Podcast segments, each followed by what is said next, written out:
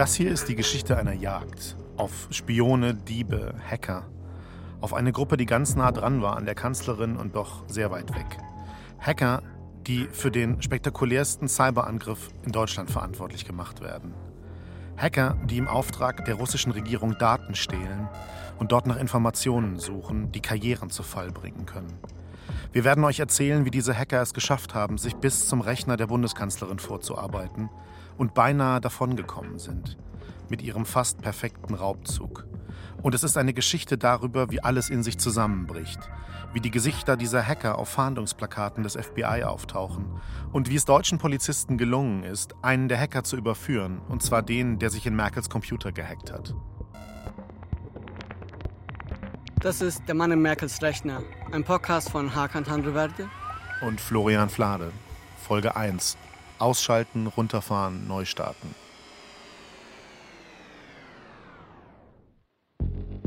Bevor wir anfangen, ein paar Worte zu uns. Wir arbeiten beide als Journalisten und beschäftigen uns mit Cyberspionage. Wir reden seit Jahren mit IT-Sicherheitsexperten, mit Ermittlern und Spionen. Wir veröffentlichen das, was wir herausfinden können, in der Zeitung, im Radio, in der Tagesschau. Und sobald es um Cyberspionage geht, kriegen wir immer die gleiche Reaktion. Spätestens fünf Minuten, nachdem ein Artikel veröffentlicht wird, kommt der erste Kommentar. Und der klingt ungefähr so. Ja, ja, klar, Putin war es. Wie jedes Mal. Immer sind es russische Hacker. Woher wollt ihr das überhaupt wissen? Es ist eine Frage, die wir uns auch selber stellen. Jedes Mal. Denn die gleichen IT-Sicherheitsexperten, die uns erzählen, wer hinter einem Hackerangriff steckt, sagen auch, klar, alle digitalen Spuren lassen sich fälschen. Aber wenn sich alles fälschen lässt, wie können sie dann sagen, wer es wirklich war? Es gibt Beweise dafür, sagen diese Leute. Sie sitzen in Nachrichtendiensten und sammeln all ihre Beweise und schreiben Berichte. Doch die Berichte werden als geheim abgestempelt. Streng geheim steht darauf. Bloß nicht veröffentlichen.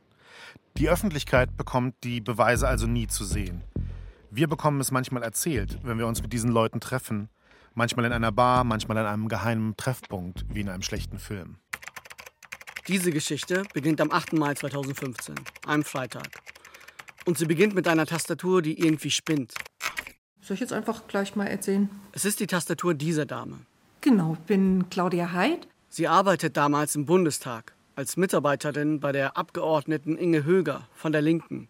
Zuständig für den Bereich ähm, Sicherheits-, Verteidigungspolitik, Friedenspolitik, Menschenrechtspolitik. An diesem Freitag erledigt sie noch ein paar Dinge, dann ist Wochenende. Freitag nach eins macht jeder seins. Aber dann spinnt die Tastatur.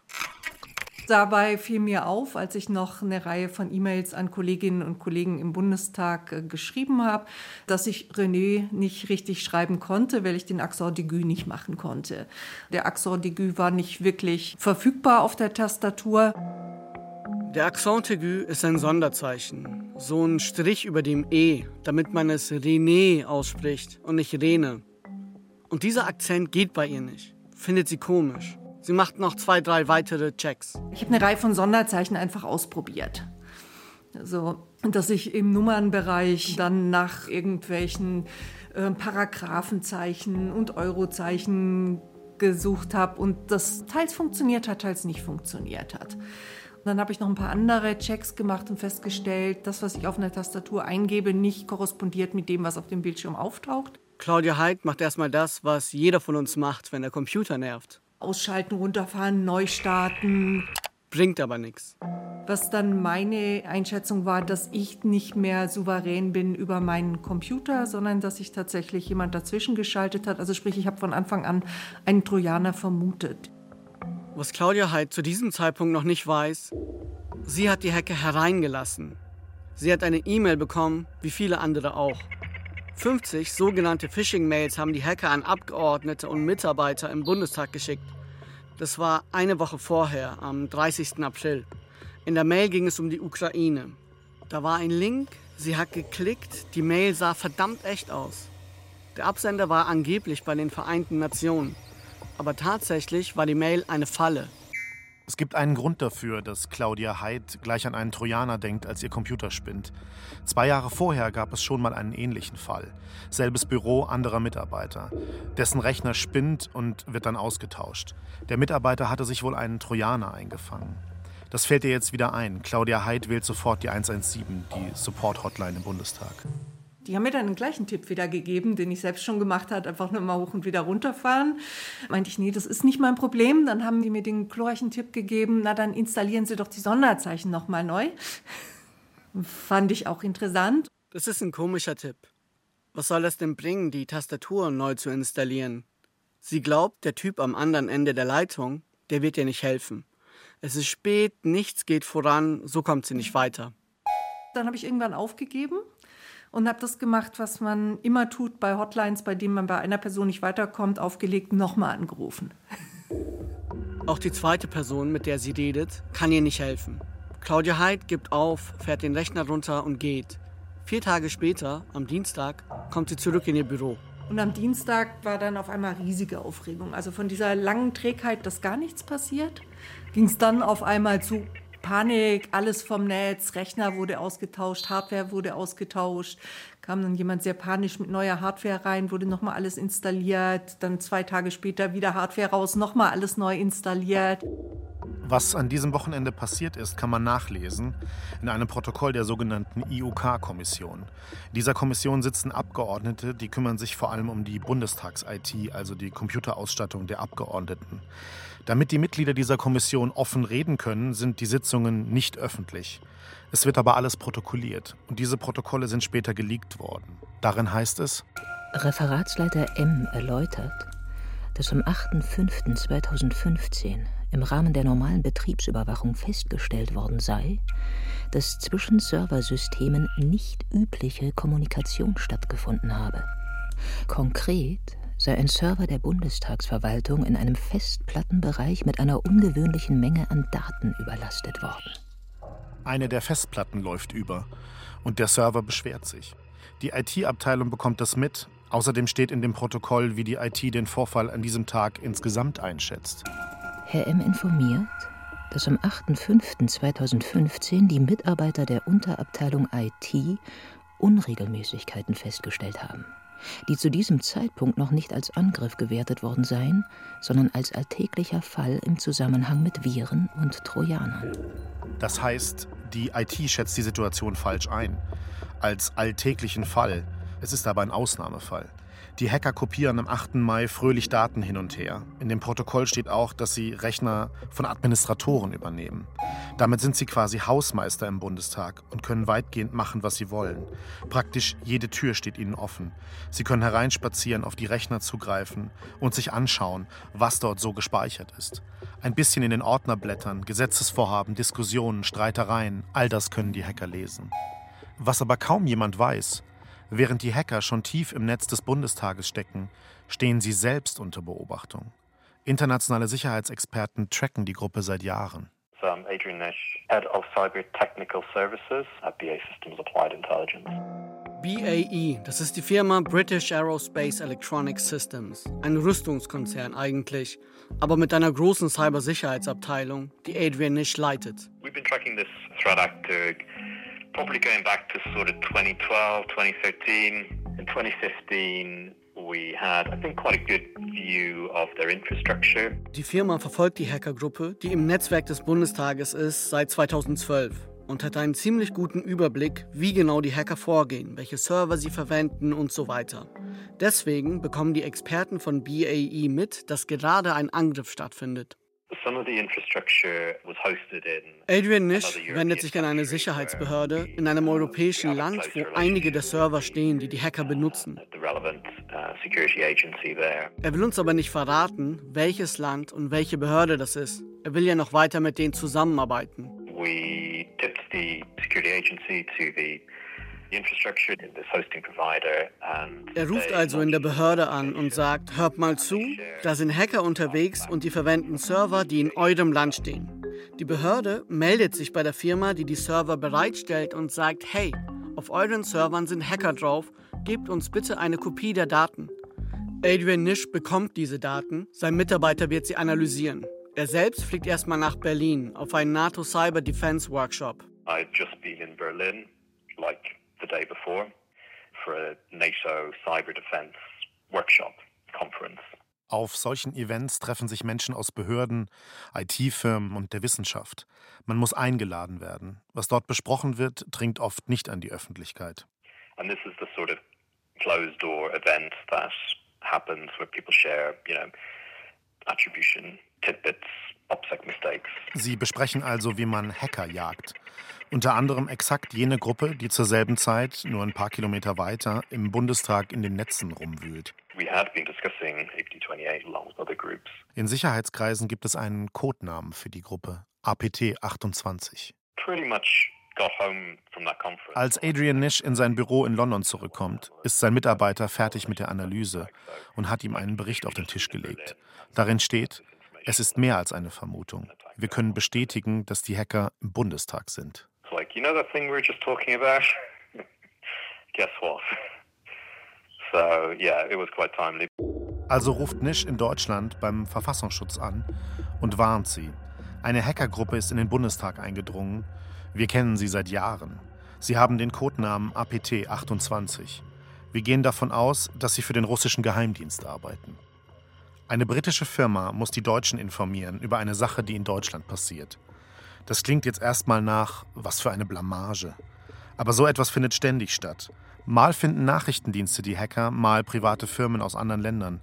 Der Verfassungsschutz meldet sich beim Parlament, die erste Warnung ist da, Claudia Heid kommt zurück ins Büro, ihr Rechner wird ausgetauscht. Der erste, der ausgetauscht worden ist, hat offensichtlich die gleichen alten Daten wieder drauf bekommen. Und dann musste noch mal ein zweiter gebracht werden, bei dem dann tatsächlich kontrolliert wurde, welche Daten wieder draufgekommen sind. Die haben einen Backup aufgespielt, inklusive dem Trojan. Genau. Also das schließe ich zumindest daraus, dass dann nochmal ein neuer Rechner kam und der gleiche Prozess nochmal gemacht worden ist. Und aus den Fragen, die ich dazu gestellt habe. Claudia Heid erfährt erstmal nicht, was da eigentlich passiert. Natürlich frage ich die Leute, die reinkommen und einen Computer mitnehmen oder was neu installieren, was sie machen, was sie wissen, die mir aber jeweils auch nur erklärt haben, sie haben den Auftrag auszutauschen. Die also überhaupt nichts dazu sagen konnten und auch äh, nicht, dass sie nicht wollten, sondern die waren selbst sehr verwirrt. Generell verbreiten die IT-Mitarbeiter eher Panik. Am Freitag werden alle Rechner im Bundestag heruntergefahren mit einem Countdown von einer Minute, ohne Vorwarnung, ohne dass ein Grund genannt wird. In dem geleakten Protokoll der Kommission, die sich um die Bundestags-IT kümmert, kann man nachlesen, wie das damals war. Der Abgeordnete B zeigt Verständnis für die eingeschränkte Kommunikation in dieser Situation bemängelt jedoch kommunikative Defizite am Freitag, dem 15.05.2015, an dem alle Rechner im Bundestag heruntergefahren worden seien. Der kurze und einzige Hinweis, dass der Rechner in einer Minute heruntergefahren werde, sei nicht ausreichend. Eine Vorwarnung in solchen Fällen, etwa von fünf Minuten, sei wünschenswert. Eine Woche nach der Sache mit den Sonderzeichen sieht auch die Bundestagsverwaltung, dass die Hütte brennt und ruft die Feuerwehr. Ob der Dimension des vermuteten Angriffes sei das Bundesamt für Sicherheit in der Informationstechnik BSI um Hilfe ersucht worden. Am 15.05.2015 seien zusammen mit dem BSI umfangreiche Analysetätigkeiten begonnen worden. Die Vorsitzende übergibt Herrn Hange, BSI, das Wort. Also, mein Name ist Michael Hange. Ich habe Mathematik studiert und habe eine Ausbildung als Kryptologe und war in meiner letzten Verwendung in der Bundesverwaltung Präsident des Bundesamtes für Sicherheit und Informationstechnik. Mittlerweile ist Hange im Ruhestand. Er ist so ein Typ, dem man sofort vertraut. Wir treffen uns in einem Gebäude mit Einlasskontrollen. Eigentlich muss ich zum Eingang kommen und ihn abholen. So ist es abgesprochen. Aber plötzlich steht er vor mir im zweiten Stock. Keine Ahnung, wie er an der Pforte vorbeigekommen ist. Wie gesagt, ein Typ, dem man vertraut. Das Bundesamt für Sicherheit in der Informationstechnik, kurz BSI, schützt die Netze der Regierung, nicht die des Bundestags. Doch weil ziemlich schnell klar ist, dass das ein großer Fall ist und die absoluten Cracks beim BSI sitzen, bittet die Verwaltung um Hilfe. Ich wurde gebeten von dem Abteilungsleiter und Herrn Dr. Häger in das Lagezentrum zu kommen Das ist im Wesentlichen ein Konferenzraum, besser abgesichert mit Kärtchen, wer wo sitzt. Ich weiß auch noch, es war der 15. Mai. Ein Brückentag nach Christi Himmelfahrt. Und wir saßen dort und es wurde von einem Angriff auf den Bundestag berichtet. Und unsere Einschätzung war die, dass es sich an sich nicht nur um einen größeren Angriff handeln muss, sondern einen Angriff unter bestimmten Umständen. Wir haben dann entschieden, sofort drei Mitarbeiter hinzuschicken. Aber es sind eben viele nicht da, weil Brückentag. Zwei Mitarbeiter, einen habe ich persönlich angerufen, gebeten, ob er nicht auch vorzeitig zurückkommen kann. Es war schon außergewöhnlich, dass nämlich der Bundestag, ein Verfassungsorgan, angegriffen worden ist und damit zu rechnen ist, dass das auch dann in die Öffentlichkeit kommt. Das ist eine sehr nette Formulierung für die Abgeordneten werden vermutlich ihren Mund nicht halten können. Das taucht bald in den Medien auf. Und ganz ehrlich, wir arbeiten ja auch als Journalisten. Hätten wir das damals als Erste erfahren, wir hätten das auch sofort berichtet. Guten Abend, meine Damen und Herren, ich begrüße Sie zur Tagesschau. Unbekannte haben das Computernetz des Bundestages attackiert. Hacker hätten versucht, in die IT-Systeme einzudringen, sagte Parlamentspressesprecher Hebecker in Berlin. Für die IT-Experten vom BSI sind das gleich zu Beginn miese Voraussetzungen. Denn jetzt weiß die Öffentlichkeit Bescheid. Aber eben nicht nur die. Ja, das ist genau der Punkt. Also man muss ja davon ausgehen, dass schon kurz nach dem 16. Mai, im Grunde durch die Presseveröffentlichung, die Angreifer wussten, es findet Verteidigung statt, es finden Analysen statt. Bei seinem Auftritt in der Kommission für Bundestags-IT sagt Hange später dazu. Gerade die erste Phase einer Ermittlung sei wichtig, da der Täter meist noch nicht erahne, dass man ihm auf der Spur sei. Das könnt ihr euch so vorstellen. Ihr seid nachts zu Hause und plötzlich seht ihr den Lichtkegel einer Taschenlampe im Flur. Dann gibt es zwei Möglichkeiten. Erstens, ihr ruft heimlich die Polizei. Versteckt euch, verhaltet euch leise. Der Dieb sammelt seine Beute, kann aber nicht fliehen, weil die Polizei kommt und ihn festnimmt. Zumindest ist das die Hoffnung. Oder ihr springt in den Flur, schaltet alle Lichter an und schreit den Dieb einfach an. Stehen bleiben. Der Bundestag hat sich entschieden, alle Lichter anzuschalten und zu schreien. Uns wäre es lieber gewesen, es wäre nicht berichtet worden, aber so sind die westlichen Demokratien. Es wird gesprochen, es ist auch Betroffenheit, auch bei den Abgeordneten da. Wenn etwas Interessantes da ist, muss man immer davon ausgehen, dass es auch publiziert ist. Da lebt die Presse auch von. Ich habe jetzt gerade eine Stimme zwischendrin. Komisch. Ich hoffe nicht, dass das der Geheimdienst ist, der jetzt mithört. Jetzt ist er wieder weg. Hören Sie mich noch? Das ist Tabea Rösner von den Grünen. Sie ist Bundestagsabgeordnete und kommt aus Mainz. Wir sprechen mit ihr am Telefon und in der Leitung knackt es komisch. Ich habe gerade eine Frauenstimme in unserer Leitung gehabt, ganz merkwürdig. Als das mit dem Hack bekannt wird, hat Tabea Rösner ihren Wählerinnen und Wählern und auch Journalisten davon abgeraten, ihr E-Mails zu schicken. Die Hacker könnten ja mitlesen. Ich habe selber schon mal erlebt, wie bei mir im Haus eingebrochen wurde, während ich selber da war. Und das hinterlässt natürlich kein besonders gutes Gefühl. Also es gibt ja auch Angstzustände, die man danach entwickeln kann. Und das ist etwas, was ein bisschen vergleichbar ist. Da ist jemand unterwegs, man weiß, dass da ein Angriff ist und man ist unsicher, wie man sich eigentlich verhalten soll. Die Grünen entscheiden sich, die Kommunikation massiv einzuschränken. Also es lief viel übers Telefon, wenig über Mails. Über private Konten. Was natürlich auch nicht besonders gut ist, weil man ja auch nicht möchte, dass der private Account überall bekannt ist. Die Abgeordneten sind verunsichert. Die Hacker sind noch im System. Und es gibt auch noch ein weiteres Problem, als das BSI mit seinen Ermittlungen beginnt. There's one other nugget that you might be interested in following up on. One of the big issues that the Bundestag had was their logging. Das ist nochmal Adrian Nish, der Sicherheitsexperte aus London. Er sagt, der Bundestag hatte damals ein Problem mit der Datenspeicherung. Wenn du ein IT-Netz hast, dann willst du wissen, wer sich mit welchen Webseiten verbindet und so weiter. Diese Daten speicherst du in einer Art Logbuch. Kommt es zu Problemen, kannst du später nachschauen, was damals im System los war. Das ist ein Standardverfahren. Most organizations would keep logs of their networks and you might keep them for a year maybe, for longer, sometimes a bit less. Logdateien gehen oft ein Jahr zurück, in Deutschland eher drei Monate aus Datenschutzgründen. Und im Bundestag ist es noch weniger. Bundestag had five days worth of logs And that made the investigation incredibly difficult. Fünf Tage, sagt Adrian Nish. Tatsächlich waren es sieben. Aber so oder so, das ist verdammt wenig.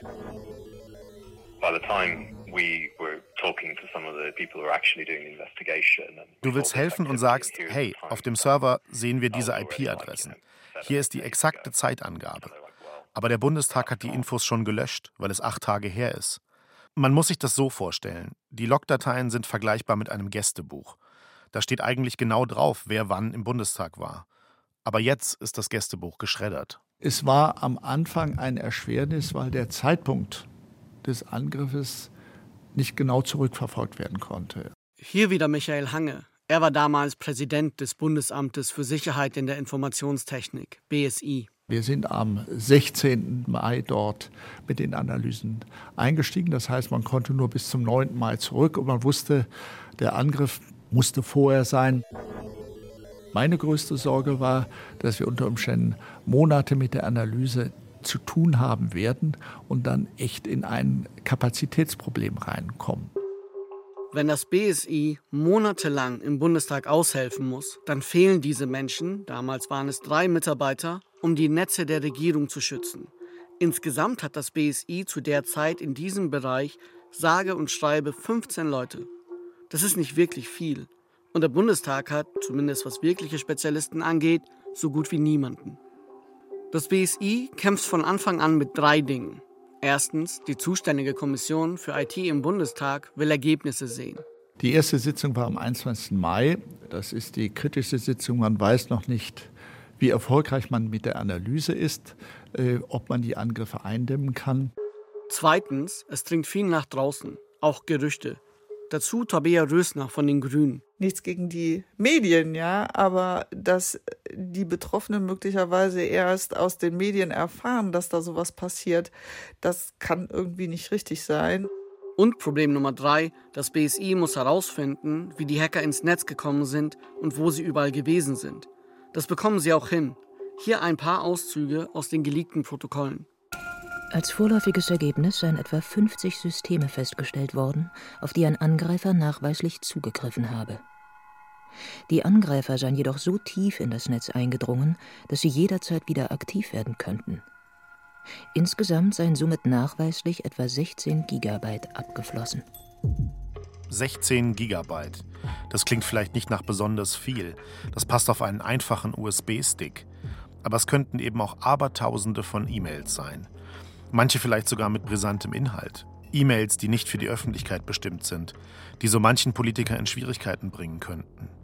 Es ist ein schwerwiegender Vorfall. Eigentlich müsste man jetzt den Stecker ziehen. Im Bundestag wird der Vorschlag gemacht, die politische Sommerpause vorzuziehen, um die Systeme herunterfahren zu können. Aber das geht nicht.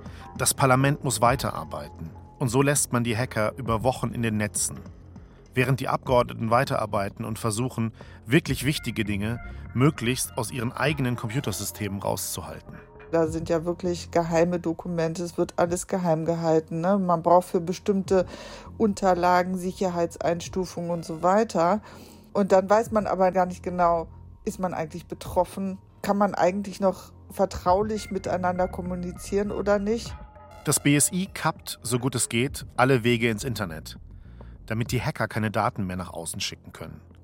Ausgerechnet die Behörde, die den Bundestag gewarnt hat, der Verfassungsschutz, darf übrigens nicht helfen. Petra Pau von der Linken ist seit 2006 Vizepräsidentin des Bundestages. Sie leitet auch die Kommission, die für die IT des Parlaments zuständig ist. Ich erinnere mich gut an das Ansinnen des Bundesamtes für Verfassungsschutz, doch auch im System des Bundestages mit unterwegs zu sein oder eingebunden zu werden, was wir natürlich, wir heißt das Präsidium des Deutschen Bundestages damals, zurückgewiesen haben, dass äh, ein Nachrichtendienst in die Systeme des Verfassungsorgans Bundestag Zugriff erhält. Beim Verfassungsschutz regen sie sich bis heute darüber auf. Natürlich nicht offiziell. Einer hat es mal recht offen formuliert und gesagt, die halten lieber die Deutschen draußen als die Russen. Aber wichtig zu wissen, die Linke hat immer wieder gefordert, auch damals, dass der Verfassungsschutz abgeschafft wird. Abgeordnete der Linken wurden lange Zeit vom Verfassungsschutz beobachtet. Sie hatten die Befürchtung, dass genau diese Behörde jetzt Zugriff auf die Mails bekommt und das schön ausschlachtet und gegen sie verwendet. 2011 sind außerdem die Neonazi-Terroristen des NSU aufgeflogen und der Verfassungsschutz hat danach Akten vernichtet. Es gibt also viele Vorbehalte gegen die Behörde, nicht nur bei den Linken, auch die Grünen sind skeptisch. Dann lieber nur das BSI. Und die kommen voran, ziemlich schnell sogar. Sie finden heraus, auf wen es die Hacker unter anderem abgesehen hatten. Denn ein infizierter Rechner steht im Büro einer Abgeordneten, die auch Teil der Regierung ist. Und nicht nur irgendein Teil, sondern an der Spitze. Angela Merkel. Wie haben Sie das erlebt, als Sie wussten, oh, Sie haben es auf Merkel abgesehen? Natürlich hat das die Dramatik noch erhöht für einen auch als interessierten Bürger. Es ist einfach so, dass da letztendlich so viele Tätigkeiten auf rein konkreter technischer Ebene zu tun sind. Und der Bundestag selbst hatte natürlich mit seiner IT auch die Aufgabe, das zu bewerten und dann auch sich speziell um diese Postfächer, auch um die Betroffenen dann zu kümmern. Das war jetzt nicht unsere Aufgabe. Ein bisschen hört ihr es vielleicht. Hange weicht aus. Er ist generell eher nüchtern, aber so ist auch seine Behörde, das Bundesamt für Sicherheit in der Informationstechnik. Als wir ihm zum Beispiel erzählt haben, dass das BKA seine Jagd auf die Hacker später Operation Magnus nennen wird und wissen wollen, ob das BSI auch solche Codenamen vergibt, war seine Antwort, ich muss Sie enttäuschen, bei uns hieß das Bundestagsvorfall. Jedenfalls, in dem Interview war uns das zu nüchtern. Also haben wir nochmal nachgehakt. Das ist eine Sache, dass es äh, keine Aufgabe ist, aber andererseits dachte ich mir so, das ist ja auch die Bundeskanzlerin. Natürlich, ich sage ja auch, das hat natürlich den Eindruck noch verstärkt, dass hier ganz gezielt vorgegangen worden ist, dass das wahrscheinlich einen politischen Hintergrund hat. Das hat sicherlich noch mal äh, dazu geführt, dass wir gesagt haben, wir müssen am Ball bleiben. Im Rahmen dieser Analysen stellt das BSI fest, wie die Hacker reingekommen sind. Es waren tatsächlich die schon erwähnten E-Mails, von denen auch Claudia Heid eine bekommen hatte. Ja, Erinnerung ist immer so eine Sache. Aber ja, wir haben eine E-Mail bekommen, die so aussah, als würde sie von einer UN-Institution kommen und als wäre es ein Lagebericht zur Ukraine und zur Situation in der Ukraine, was damals ja extrem brannte zu diesem Zeitpunkt. Das ist schon ein sehr schlau gewähltes Thema. Im Jahr zuvor hat Russland die Krim besetzt. Pro-russische Milizen schießen MH17 ein ziviles Flugzeug ab. Es gibt Krieg in der Ostukraine. Und da auch der ganze Bereich Menschenrechte in meiner Verantwortung war, das gehört zu den E-Mails, die ich mir auch angucke. Es ist die richtige E-Mail zum richtigen Zeitpunkt, eine Spezialität der Hacker. Das wäre die Form von E-Mail, die dann hinterher im Ausschuss angesprochen wäre im Zweifelsfall und sie nicht gelesen zu haben, hätte durchaus ein Problem sein. Also wissen Sie nicht, was die UN dazu sagt. Die hat es doch allen geschrieben. Ich habe die geöffnet, sah sehr seriös aus oder versucht zu öffnen, ist eigentlich richtiger. Den Text konnte man durchaus lesen, aber hat im Prinzip auf einen Anhang verwiesen, der sich dann aber nicht öffnen ließ. Das war dann wohl der Trojaner. Heid sagt, dass hunderte solcher Mails ankommen. Mal funktioniert ein Anhang und mal nicht. Und jetzt? Die Hacker sind seit Wochen im Netz. Aber weil das BSI ganz genau hinschaut, quasi wie ein Ladendetektiv, wird es schwieriger, Daten zu klauen. Irgendwann verziehen sich die Hacker dann. Vielleicht weil sie aufgeflogen sind, vielleicht weil sie ihr Ziel erreicht haben. Wir konnten Ende Mai sagen, die Angriffstätigkeit ist eingestellt. Wir können die Täteraktivität nicht mehr feststellen. Die Hacker sind also erstmal nicht mehr aktiv. Aber das heißt nicht, dass jetzt alles in Ordnung ist, denn keiner weiß zu diesem Zeitpunkt, wie lange die Hacker im Netz des Bundestags gewesen sind und was sie dort gemacht haben. Ein Angreifer, der lange unentdeckt in einem System sich bewegen kann, kann sehr viele Backdoors anlegen, kann sehr tief in das System rein, kann sehr viel abgreifen. Also der Schaden ist höher und auch das Aufdecken seiner Tätigkeiten, auch das Aufdecken von Backdoors ist sehr viel schwieriger, wenn er sich lange im System befindet. Backdoors, das sind Zugänge, über die die Hacker später einfach wieder rein könnten in das Bundestagsnetz. Am 22. Mai installieren die Hacker zum letzten Mal eine Schadsoftware. Davon geht das BSI zumindest aus. Dann hören sie auf. Von einem Tag auf den nächsten. Der Bundestag ist jetzt ein Tatort. Die Hacker haben Daten gestohlen, 16 Gigabyte heißt es. Das könnten Zehntausende Textdateien, E-Mails und Unterlagen sein. Die Bundestagsverwaltung, das BSI und eine IT-Firma nutzen die politische Sommerpause, um das komplette System alle Rechner, neu aufzusetzen und zu dokumentieren. Sie legen einen Abschlussbericht vor, der als geheim eingestuft ist. Bis heute. Die Hacker sind weg, aber sie haben Spuren hinterlassen. Ähnlich wie ein Dieb, der bei seinem Einbruch gestört wurde und ganz schnell weg musste. Sie haben vergessen, ihre Werkzeuge wegzuräumen. Und sie haben einen entscheidenden Fehler gemacht. Ausgerechnet auf dem Computer der Bundeskanzlerin. Das Bundeskriminalamt und die deutschen Geheimdienste machen sich auf die Suche nach den Hackern. Sie wollen wissen, wer hat sie in den Bundestag geschickt? War das wirklich der russische Geheimdienst? Und vor allem, was genau haben sie auf Merkels Computer gemacht? Das war die erste Folge unseres Podcasts Der Mann in Merkels Rechner. In der nächsten Folge A political and international bombshell. Russian hackers 16 Gigabyte, die abgeflossen sind, ist ja jetzt auch nicht wenig. Fancy Bear. The security firm believes that the group Fancy Bear works for the Russian Military Intelligence Service. Hackerjäger, finde ich, ist, ist mir ein bisschen zu plakativ, ist zu sehr ein Label. Es ist ganz offensichtlich, dass dieses konkrete Tool nur für einen Zweck geschrieben wurde, nämlich für den Zweck, von einem System im Bundestag Daten abzuziehen, nämlich aus dem Abgeordnetenbüro von Angela Merkel. Der Mann in Merkels Rechner ist ein Podcast von Florian Flade und mir, Hakan Tanreverde. Die Regie hatte Rainer Schaller, Ton und Technik Peter Preuß, Fact-Checking Verena Nierle, Redaktion Klaus Uhrig. Der Mann in Merkels Rechner ist eine Produktion des Bayerischen Rundfunks 2021.